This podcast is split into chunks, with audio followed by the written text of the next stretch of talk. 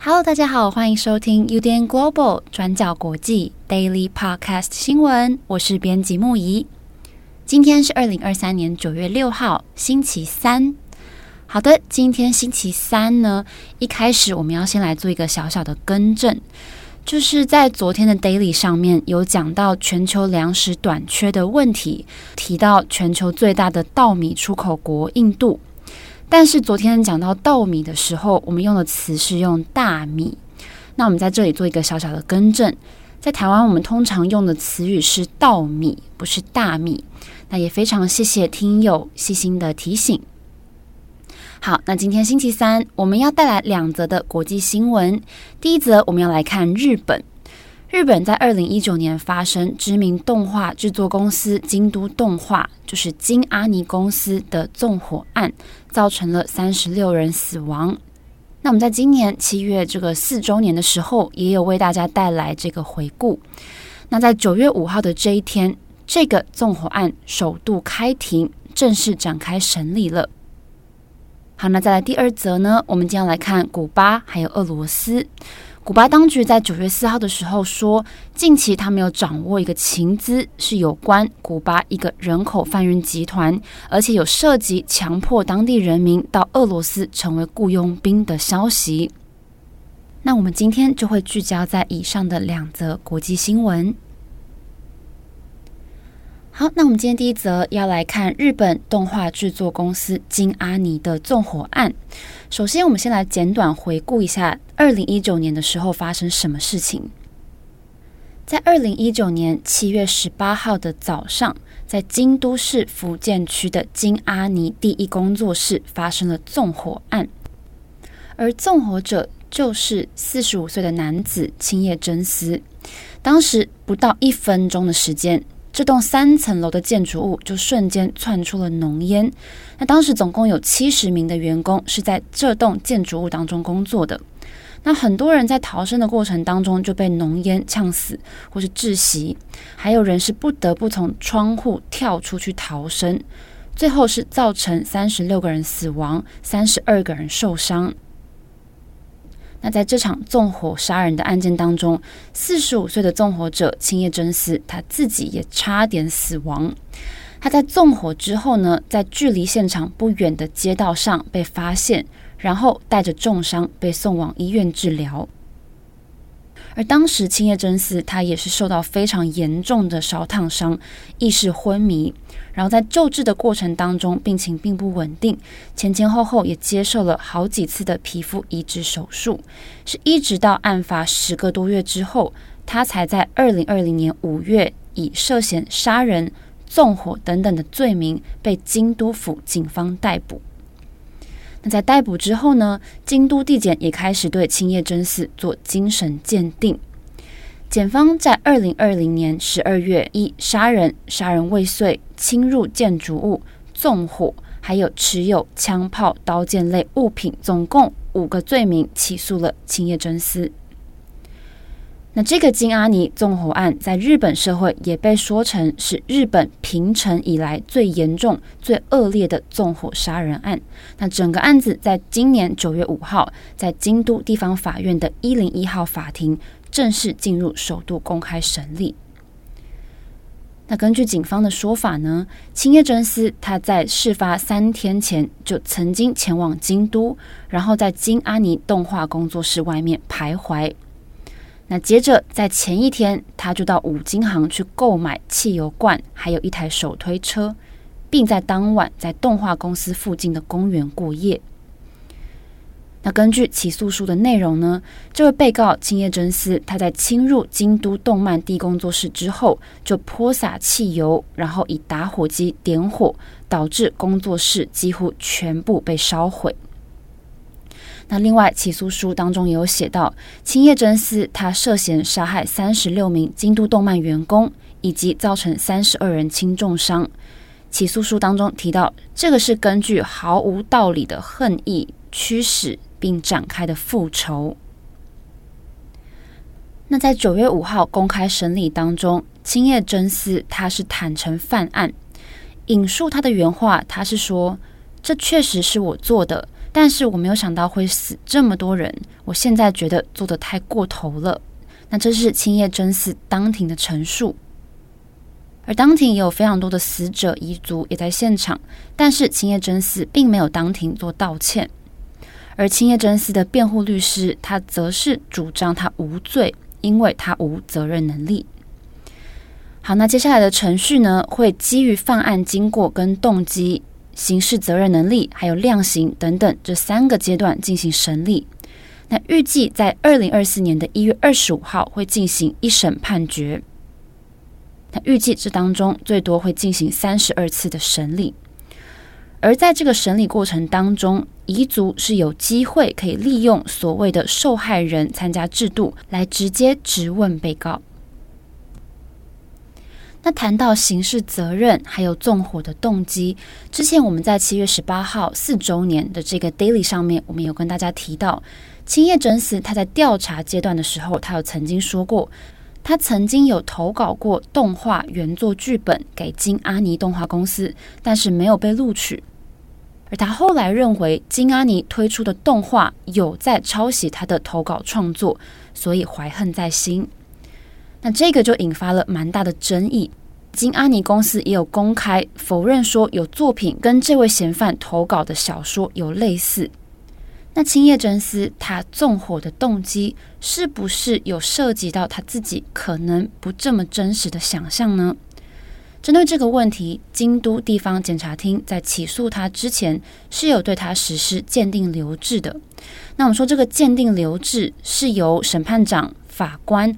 或是检察官，他们依法把被告送入医院等等这种机构来实施身心或是精神鉴定，来判断他在犯案的时候是不是具有刑事责任的能力。那所以预计在一审的时候，检辩争点可能会在于青叶真司他有没有刑事责任能力以及程度多寡的问题。好，那我们来看青叶真司这个人，他到底是谁呢？他出生于一九七八年，来自东京的埼玉县。那他来自一个单亲家庭，从小跟他的父亲还有兄妹等等四个人一起生活。那家庭相当贫困。那青叶真司呢？他在高中毕业之后就做过好几种的工作。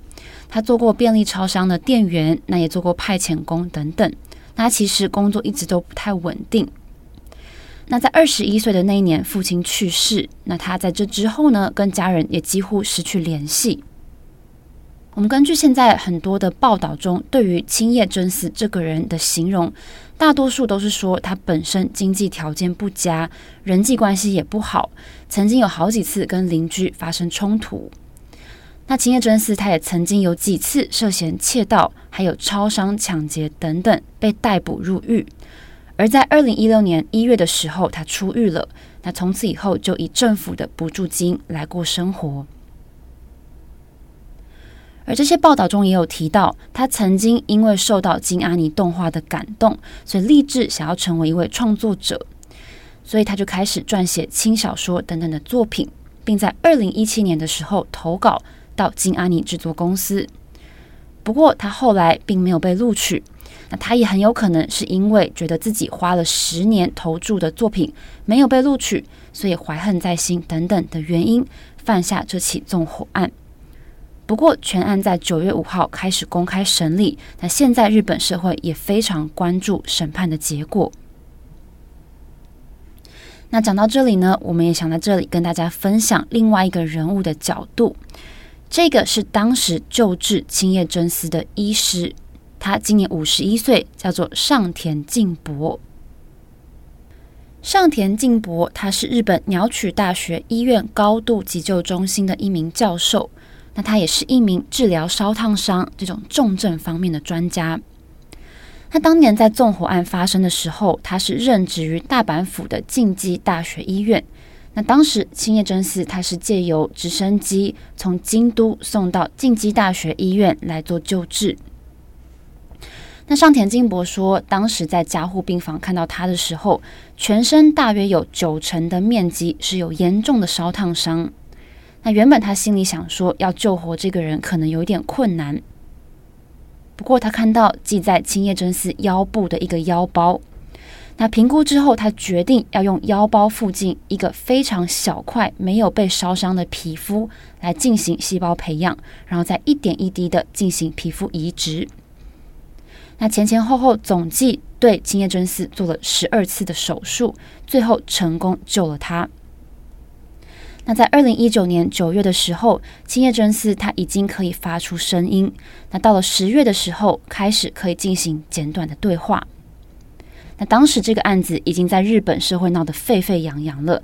那因为是进入调查阶段，警方也建议医护人员不要跟青叶真司谈论纵火案的事情。不过，上田静博医师当时还是有跟他进行一些对话。他说，他当时有跟他讲，不管怎么样，你都不能去夺走别人的生命。你纵火没有办法解决任何的问题。那根据上田静博的说法，青叶真司在被救治成功，然后开始做复健的时候，他有问他说，为什么这么关心他？那当时上田静博则是回应他说，他只是做了他对其他病患也会做的事情。而在青叶真司转院之后呢，上田还是一直很关注他的状态。而随着纵火案现在进入审理的阶段，上田静博也说，他非常希望青叶真司能够了解到自己犯下的是很重大的罪行。他也希望青叶真司在起死回生之后，能够认识到生命的可贵。那他说，他希望他不要逃避，要真诚的来面对法庭。而根据日本媒体的报道呢，关西电视台在九月播出了金阿尼纵火事件的纪录片，英文叫做《The Document》。那这个纪录片当中有很大一部分就是用他的主治医师上田静博教授来作为视角。那上田静博教授在当中也有回顾他治疗青叶真司四个月来的心路历程。好的，那以上是金阿尼纵火案正式进入审理的最新消息。好，那我们下一则要来看古巴。古巴外交部在九月四号的时候宣布，当局近期破获一个人口贩运集团。那这个人口贩运集团，他们除了在古巴还有俄罗斯进行人口贩运行动之外，之中也有涉嫌胁迫古巴公民到俄罗斯前线来参与俄乌战争。那针对这个事情，古巴外交部的声明当中并没有提供太多的细节，只有说现在古巴当局正在努力的压制，而且要试图瓦解这个人口贩运集团以及对外的网络。那根据路透社的报道，俄罗斯在二零二二年的时候宣布一个扩军计划，要把部队的规模扩大百分之三十以上，那预计要达到一百五十万名军人的作战人力。不过，因为战争中的伤亡惨重，那这个扩军计划目标要达成其实很困难。那在今年五月下旬的时候，莫斯科东南方城市梁赞的一家报社曾经就有报道过，有几名古巴公民已经跟俄罗斯军队来签约，并被送往战争的前线，作为换取俄罗斯公民身份的条件。不过，目前还没有具体的证据可以证明说，这个古巴外交部的声明还有俄罗斯的扩军计划是有直接的关系的。那古巴政府也说，目前当局已经就古巴公民被迫参与俄乌战争的情形的这件事情进行调查。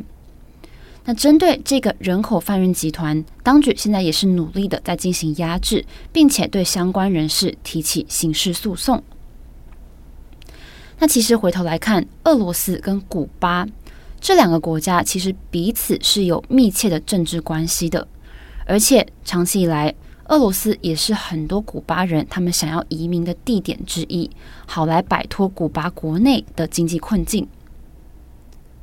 那在俄乌开打的初期呢，古巴当局也曾经公开批评过西方国家的立场，还有制裁。古巴总统迪亚士卡奈也曾经说过，在俄罗斯跟西方的冲突当中，俄罗斯拥有古巴无条件的支持。那他说的是在俄罗斯跟西方的冲突当中。那在今年初的时候呢，古巴跟俄罗斯的国防部长在莫斯科也有举行一场会议，那据说是有讨论到军事发展的合作。不过这次人口贩运集团的事件被公布之后，迪亚斯卡奈坚决否认古巴跟俄乌战争有任何的牵连。那他也再次强调说，古巴并没有参与俄乌战争。那古巴外交部也表示，现在当局正在积极采取行动来打击任何形式的人口贩运，或是任何有把古巴公民作为雇佣兵的机会。好，那我们讲到雇佣兵呢，也要来补充瓦格纳雇佣兵集团。在九月六号的时候，英国内政大臣布瑞弗曼宣布正式把瓦格纳集团列入恐怖组织的名单当中。那从此呢，瓦格纳集团就跟伊斯兰国还有盖达组织并列在这个名单当中。那当局也说，瓦格纳集团是俄罗斯总统普丁对外军事的工具，不管在乌克兰、在非洲或是在中东，都不断涉及劫掠。行求跟野蛮的谋杀行为，对全球安全构成了严重的威胁。那布瑞弗曼也强调说，这是为什么要取缔这个恐怖组织的原因。那英国也会持续尽其所能来支援乌克兰对抗俄罗斯。而被列入这个恐怖组织名单当中之后，会发生什么事呢？英国政府未来就能够根据两千年恐怖主义法令。来对国内民众进行约束，预防瓦格纳集团用任何的方式来对英国做渗透。比如说，如果英国公民参与瓦格纳集团，或是付诸实际的行动来支持瓦格纳集团，例如说组织集会啊、展示 logo 图像，或是提供援助等等，一旦被查获了，最高就会面临十四年的刑期，或是最高五千英镑的罚金，大概是新台币二十万元左右。好，那这个是有关瓦格纳集团被英国定义为恐怖组织的最新消息。好的，以上就是今天的 Daily Podcast 新闻，感谢大家的收听。节目的最后呢，要来感谢各位听友，因为我们这几天有陆续收到很多很贴心的听友们的来讯，在祝福各自在国外游玩的编辑七号，还有编辑会议。那同步也鼓励在这里坚守岗位的编辑木仪跟编辑赖云，这种感觉很奇妙哦，就很像是呃，现在七号跟会议不在嘛，表面上很像是我们留下来陪伴听友，但其实这种感觉也很像是听友们在陪伴我们，所以在这里也要感谢各位听友们，谢谢你们一直在。祝福大家有一个美好的一天，我是编辑木仪，我们明天再见喽，拜拜。